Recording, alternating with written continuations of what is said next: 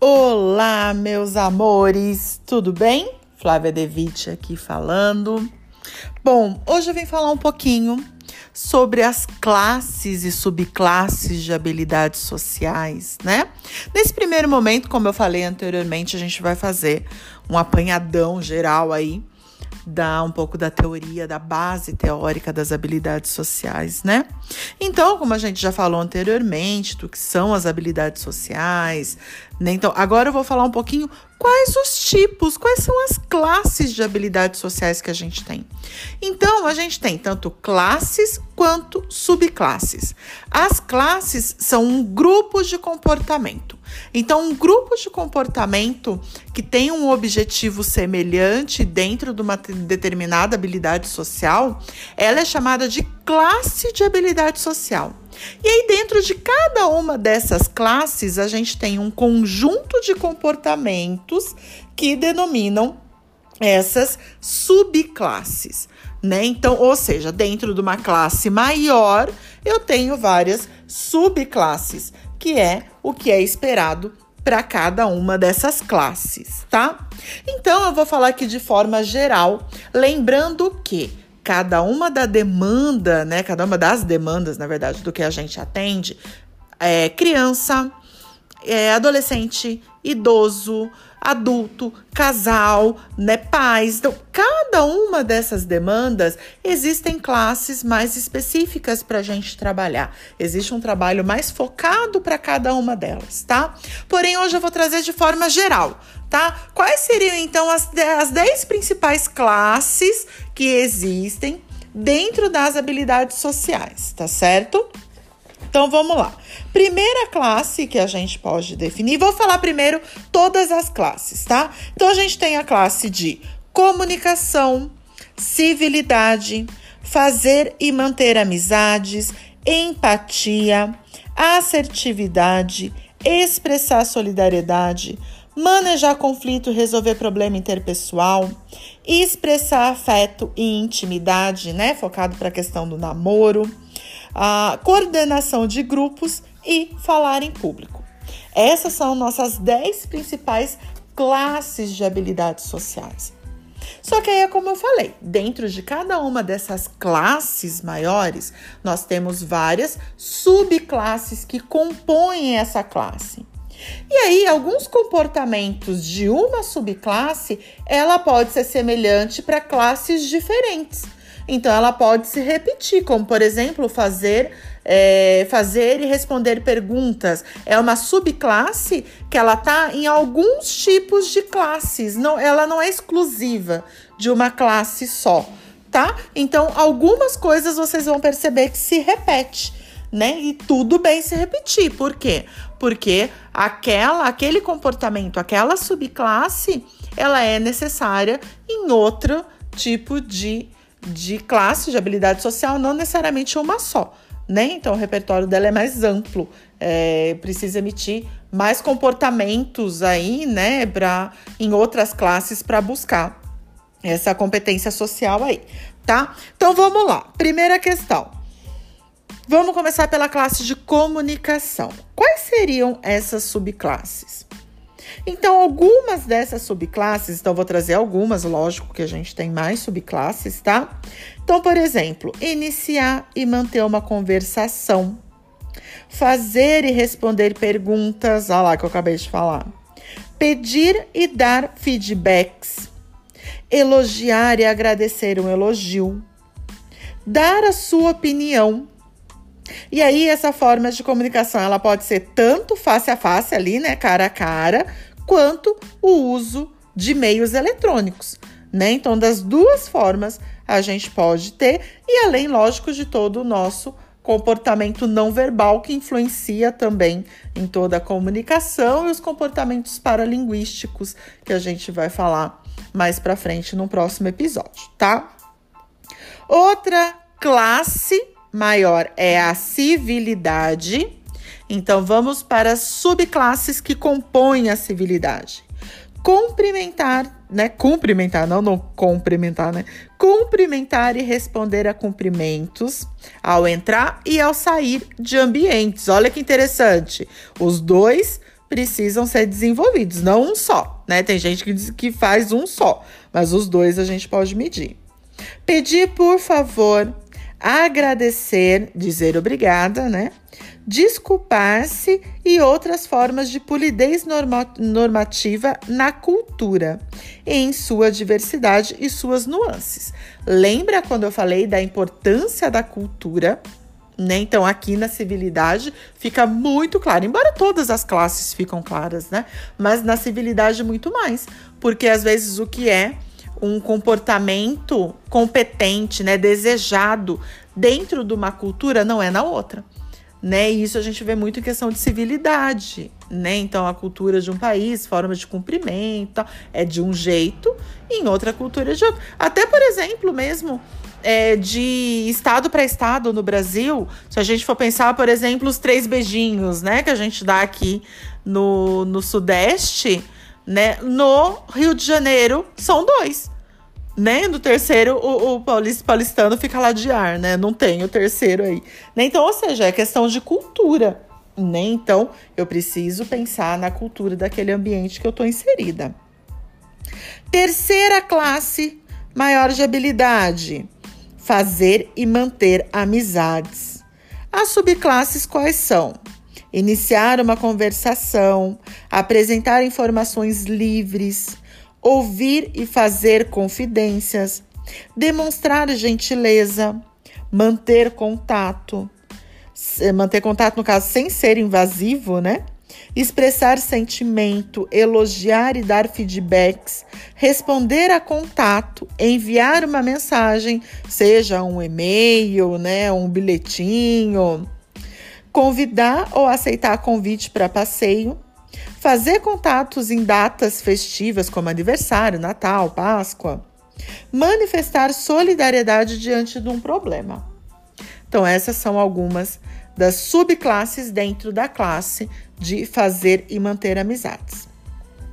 Outra classe maior, empatia. Empatia a gente tem como subclasse. Manter o contato visual, aproximar-se do outro, escutar, evitando interromper esse outro, tomar perspectiva, então colocar no lugar do outro, expressar a compreensão, incentivar a confidência, se for o caso, né?